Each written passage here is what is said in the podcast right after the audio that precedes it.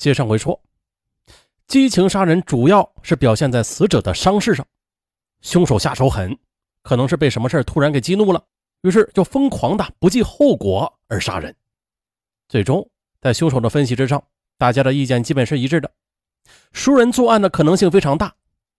熟人，再熟他也熟不过夫妻啊。可是常奎他却否定了朱云江杀妻灭子的可能。首先，朱云江他没有杀人的动机。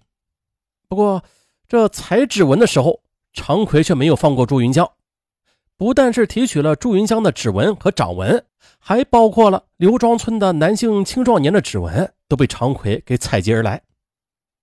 走访中，村民们也都反映，朱云江家的小日子过得在村里是属于中等偏上的，两口子一心一意养牛致富，感情也不错。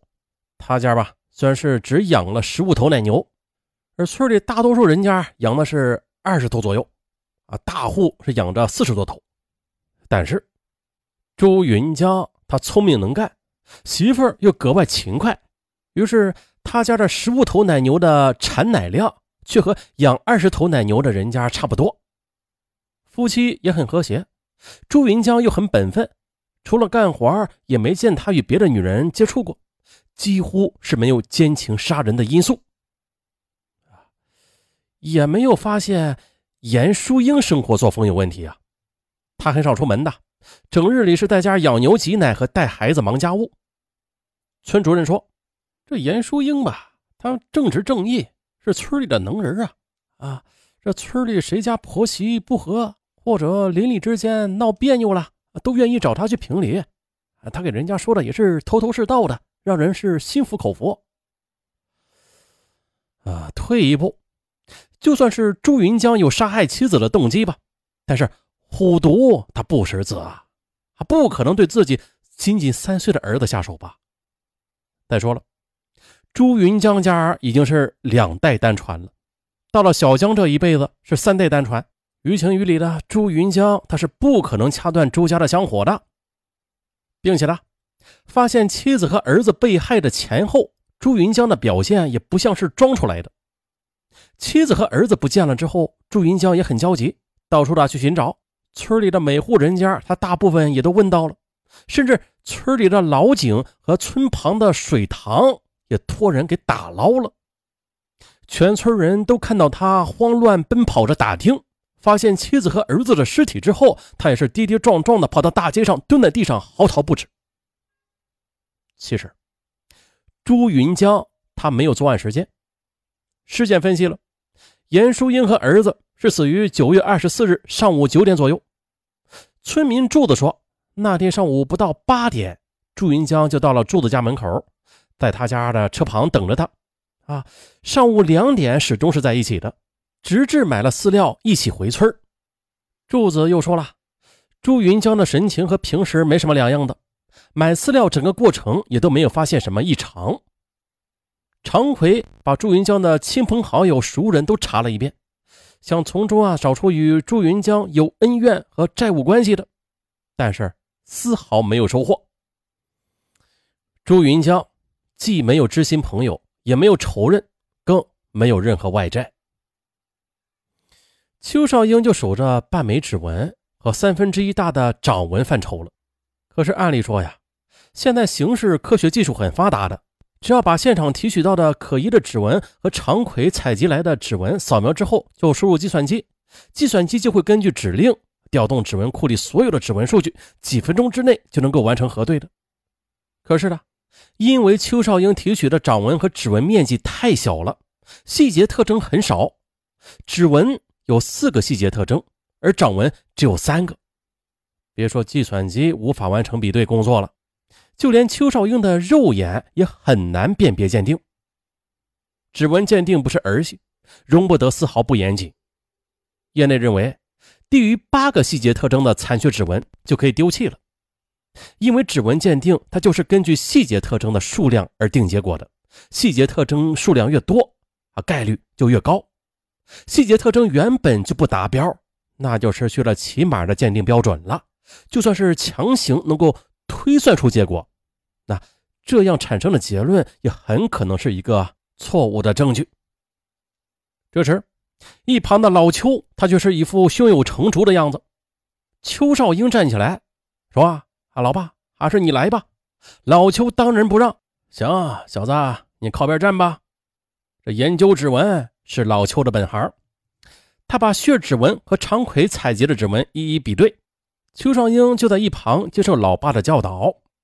可是的，邱少英见老爸前两个小时里是反复的看着指纹，一遍又一遍的比对，后两个小时里，老爸基本上是坐在那里看着血指纹来发呆，不吃不喝也不说话。眼看五个小时就过去了，邱少英就忍不住了：“老爸，要不还是算了吧，你就别难为自己了。”老邱斜了儿子一眼：“急什么呀你？我差不多有一点谱了。”正好这时常奎进来了：“哎，有谱了，好啊，我就等你这句话呢。说吧，凶手是谁呀？”老邱摆摆手：“哎呀，开玩笑呢，现在还不行的啊，我呀还需要一些时间的。”啊，那还有多长时间呢？嗯，少说也得几个小时，也许还要更长，说不准。常奎知道催也没有用，老邱也是说一不二，让你等，你只有等。他只好又去翻过来倒过去的去调查村里的青壮年了。这么调查来调查去的，哎，村里的大憨就浮了上来。有村民反映说啊，严淑英被杀之后的大憨，他不是整日里蹲在家门口愁眉不展，就是踮起脚跟往朱云江的家里看。他家和朱云江隔着两户人家，反正吧也没有什么像样的线索。常奎决定去找大憨去聊聊。就在走到大憨家院门口的时候，常奎看到了蹲在房外的大憨，突然就站起来，慌张的往屋里躲。常奎在后边喊了一声：“哎，大憨！”哎呦，大憨吓得明显的就震了一下。常奎一面觉得好笑啊，一面又想起采集大憨指纹时，大憨也是这副魂不守舍的样子。村委会主任早就向常奎介绍过，大憨是刑满释放出来的，说是在牢里给关傻了。放出来之前，父母又双双的病故了，他没谋生的本事，又傻不精的，见人就害怕。连整句话都说不上来，所以他娶不上媳妇儿，靠吃村上的救济生活。于是民警常奎就上去拉起大汉：“哎，跑什么跑呀？我又不吃人。”大汉则爬起来进了屋，一会儿又哆哆嗦嗦的举起什么东西出来了。常奎一看，惊得目瞪口呆呀！大汉手里捧的是一枚金戒指和一副金耳钉，这上边还沾着血呢。常奎忙问：“哎，这是谁的？”大憨嘴里啊啊的叫着，吐不出一句整话来。常奎在问了半天，大憨一句话也说不清。常奎他只好拿走了金戒指和金耳钉。经检验，金戒指和金耳钉上面的血迹是严淑英的。朱云江在辨认之后也确定了，金首饰是妻子的无疑。得知首饰是在大憨那里找到的。朱云江便抄起家伙要去找大憨拼命，哎，却被常奎给拉住了。你先别激动，我问你，你怎么知道就是大憨杀了你媳妇和你儿子呀？我早就觉得那小子不地道了。